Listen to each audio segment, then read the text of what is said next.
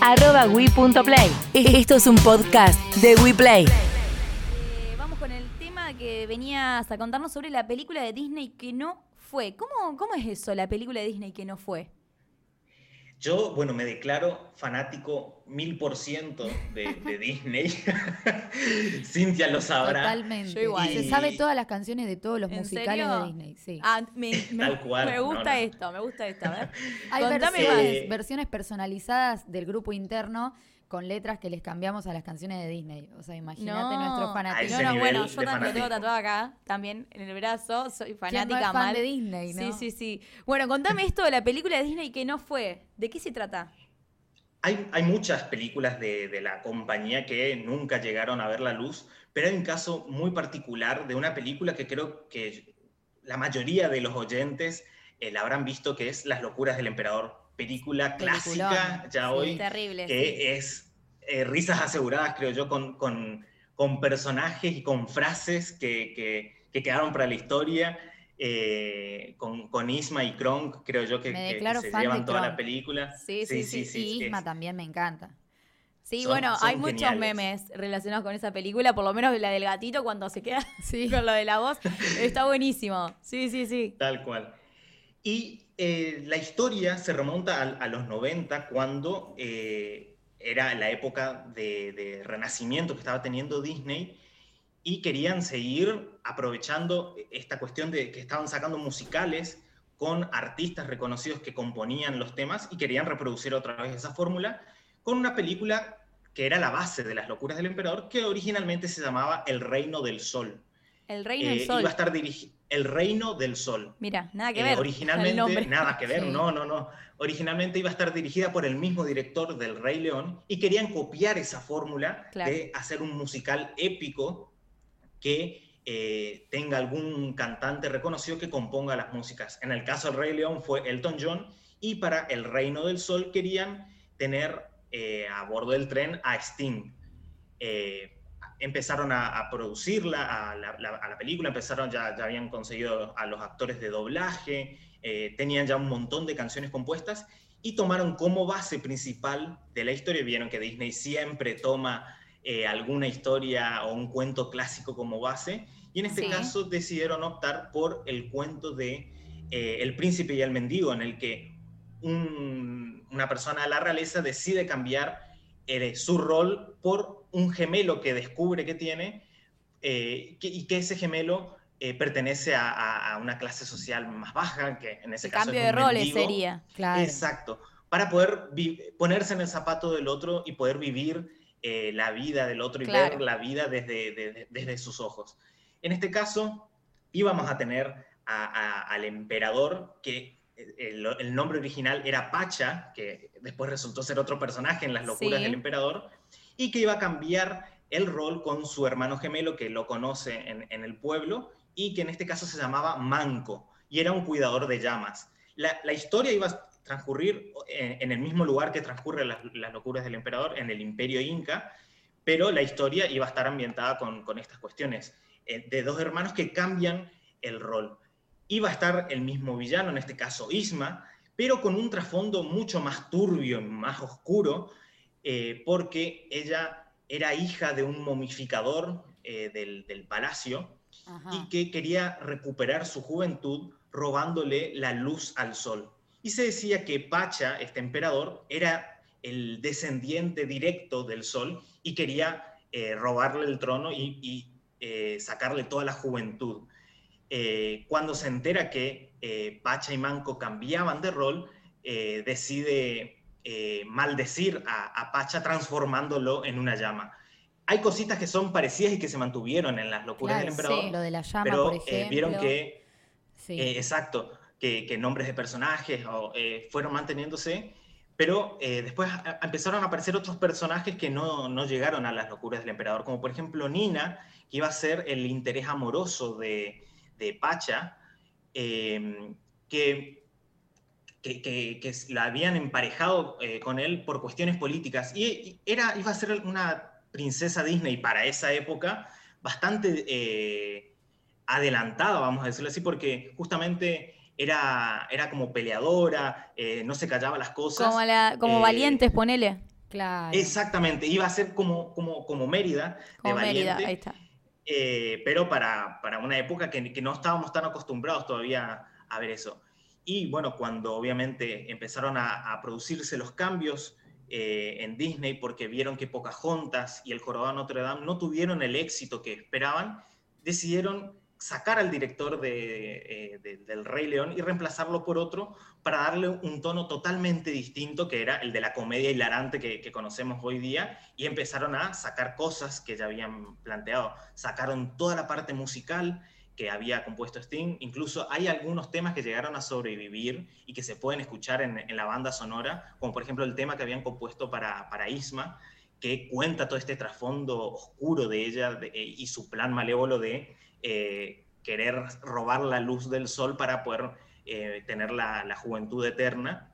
O sea que cambiaron toda mitad de la película, por así decirlo. Tal cual, ya, ya habían. Los personajes ya estaban. Ah, ya había los secuencias. Personajes, sí, sí. Eh, cambiaron el director. Incluso cambiaron, sí, sí, cambiaron el director.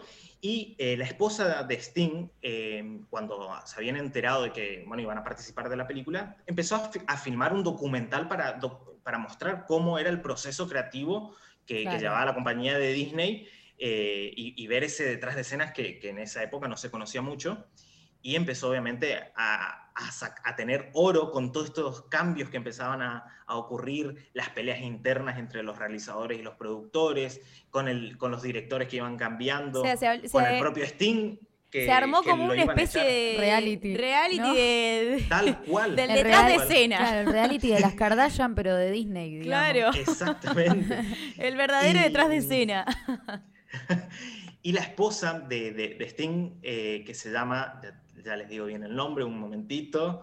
Eh, Trudy Styler eh, grabó este documental que al día de hoy es muy raro y difícil de conseguirlo, que se llama The Sweet Box, o traducido literalmente, así medio como Google Traductor, eh, la, la, habitación de la... no, no, en este caso de Sweatbox, es ah, como, como, de ansiedad. Exacto, de transpiración, ansiedad, por obviamente el clima tenso que se vivió durante todos esos años en la, eh, por los cambios que sufrió. ¿Cuánto tiempo estuvo en filmarse? Deben haber transpirado mucho, ¿no? Sí, sí. ¿Cuánto tiempo estuvieron en realizar esa película? O sea, desde que, el, desde que comenzó hasta el final que terminó siendo Las locuras del emperador, ¿cuánto tiempo transcurrió? Fueron prácticamente 12 años porque había arrancado la idea o se empezó a, a vislumbrar la idea en el 89, 90, y la película se terminó estrenando como la conocemos hoy día en el 2000, así que imagínense, fue ah, prácticamente una década completa. Sí, sí, tal cual. Eh, y que es usualmente lo que lleva una película animada, y más en esa época donde la animación era la tradicional 2D, que era dibujada de manera artesanal, a mano, eh, y era una locura. Entonces, imagínense en esa época que que estaban eh, sacando una película tras otra en esa época del, renacimiento de, Disney, justamente como se lo conoce. Eh, entonces iban viendo cómo iba eh, calando en el público. Exacto, iba, iban viendo qué, qué, qué, le gustaba al público, qué no, y a partir de eso iban cambiando cosas. Y eso fue lo que pasó justamente con El Reino del Sol. Vieron que Pocahontas y El Jorobado de Notre Dame no estaba teniendo mucho éxito y además de tocar temas más maduros o más adultos eh, decidieron cambiarla totalmente y por eso, en cierta manera, gracias a todos esos cambios tenemos las locuras del emperador. Que le fue muy eh, bien. Que, es, eh, sí, sí, le fue muy bien, principalmente acá en Latinoamérica. Claro. Y hoy día es una película de culto. para, para, los fans de Disney, porque ya en esa época, en los 2000 hasta el 2009 aproximadamente, que es como una época oscura para Disney, porque era un fracaso tras otro, era como un, se, se, produjo, se produjo como un declive. Eh, y además que dentro de esa época. después de esa película también se lanzó tipo los dibujitos, ya eh, como una miniserie, digamos, y después vino La locura de Kronks, como una segunda parte, por así decirlo, eh, de la mano de la primera. Tal cual. Kronk en, la, en, el Reino del Sol no existía directamente y era reemplazado, o, mejor dicho, eh, Kronk reemplazó a un personaje que se llamaba Waka, que era un amuleto de Pacha que cobraba vida y era como, como la conciencia, en cierta manera, el Pepe Grillo de, Pacha, que eh, después se pone en contra de Pacha y se vuelve el secuaz de Isma, eh, pero no tenía ese mismo carisma o esa chispa que eh, Kronk con, con, todas sus, frases y, cosas de colgado que, que lo caracterizan. Sí, sí, tal cual. Creo que, o sea, qué loco, 12 años para hacer una película de animación nada Y hay muchas, muchas que... Muchas que tardaron La mayoría tardan casi 10 años. Bueno, en Argentina tuvimos Metegol, que fue una de las primeras películas animadas de Campanella, que también... ¿Cuántos años, Facu, te acordás? Eh, que en su momento lo habíamos Metegol hablado. fueron seis años. Ahí va, cinco o seis años. Sí. Eh, porque esa fue totalmente independiente. Sí tiene la misma calidad técnica que, no, no, tiene nada que enviarle, por ejemplo, a DreamWorks o a Pixar, eh, pero obviamente con los recursos que tenían acá en Argentina y por ser también la primera vez que llevaban a animación 3D, porque ni siquiera era 2D, porque ya tuvimos casos de películas animadas 2D acá en Argentina, como, qué sé yo, Patrucito, Manuelita. Eh, en este caso era hacer un gran salto al 3D eh, a un público eh, enorme, porque no solamente iba a estar, eh, Meteor estaba planificada para acá Argentina, sino que también venderse al extranjero. Entonces llevaba su tiempo poder lograr esa calidad técnica que, o ese estándar técnico que todos conocemos. Facu, tengo una consulta. Hoy en día, que, ¿cuáles crees que son los estrenos que se vienen en Disney que vos decís, este va a pegar fuerte? Creo que, bueno, con tema pandemia está difícil ver cómo pega en términos de, taquilla, pero bueno, ahora como todo también está eh, en la virtualidad, en esta cuestión de las plataformas, con su plataforma de Disney Plus, creo que la más cercana puede, ser, puede llegar a ser Cruella, que es la, este medio remake live action que, hacen con, con, Emma Stone, sí. que creo que en cierta manera tratan de emular esa cuestión del Joker, que, que fue en el 2019 eh, que tenemos al villano como protagonista principal, como antihéroe, eh, pero obviamente apta Desde para el otro lado, claro. Exacto, acá en, Disney van a hacerlo obviamente apto para todo público, pero que por lo que se llegó a ver en los trailers, hay cosas bastante turbias como para ser de Disney por, por frases que dice el personaje y por actitudes que, que tiene, que puede estar interesante. Bueno, hay que verla. Obvio. Cuando salga. Sí. Ahora en, mayo se estuvo muy buena, así que. ¿El mayo se estrena? ¿Y la de Frozen? ¿Puede ser que salga la de Frozen 2 ahora? Estuve viendo. Frozen ya salió en el, 2000, en el 2019. La 2 ya salió, claro. Sí. Y fue la, es la película animada más taquillera. Súper pasó a, a, a, la, a, la, original, a la 1, que era la más vista. Sí. Y eh, ahora está como la película animada más vista eh, en, en la taquilla, diríamos. Eh, a nivel mundial de la historia. Bueno, voy a esperar hasta mayo. Bueno, falta muy poquito no ya falta para. Nada, no falta nada. para ver nada, nada, Sí, es parecida a la de Joker, entonces lo voy a ver. Ese me gustó mucho. Sí, sí, sí, muy fan. Bueno, Facu, muchísimas gracias. Decinos tus redes sociales, así la gente te puede encontrar, te puede buscar y aprender un poquito más sobre el detrás de escena de las películas.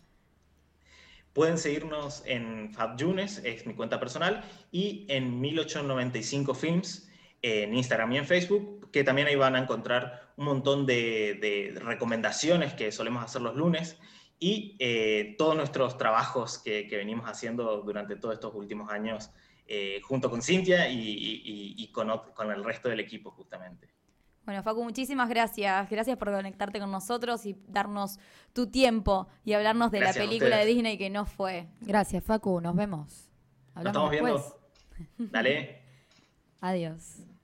Chau, chau. Chau, chau. Nosotros seguimos con buena música. Quédate ahí que hasta las 12 te acompañamos. Ser sincera. Ay, dime qué pasa cuando te paso por la cabeza. Yo sé que estoy loca, pero tú más loca de haberte fijado en mí. Yo sé que estoy loca, pero tú más loca de haberte quedado aquí. Yo quería estar encerrada jaula. ¿Cómo fue que terminé al ladito tuyo en mi cama? Mira qué cosa que ahora te tengo sin merecerte. Sin merecerte. Que no haya tenido que disfrazarme para tenerte. Ay, dime